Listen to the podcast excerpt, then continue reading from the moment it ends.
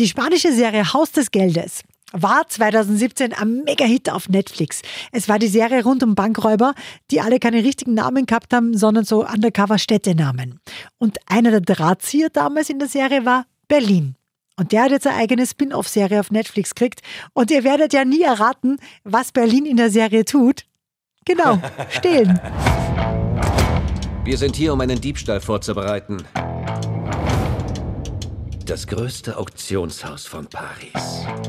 Ich finde, die Serie ist richtig gut gemacht. Auch schöne Bilder, spannende Story. Kommt jetzt an die erste Staffel Haus des Geldes nicht zu ja, aber Berlin auf Netflix kriegt von uns 8 von 10 Couchpunkten. Allein wenn es schon schön ist, dass man immer wieder sieht.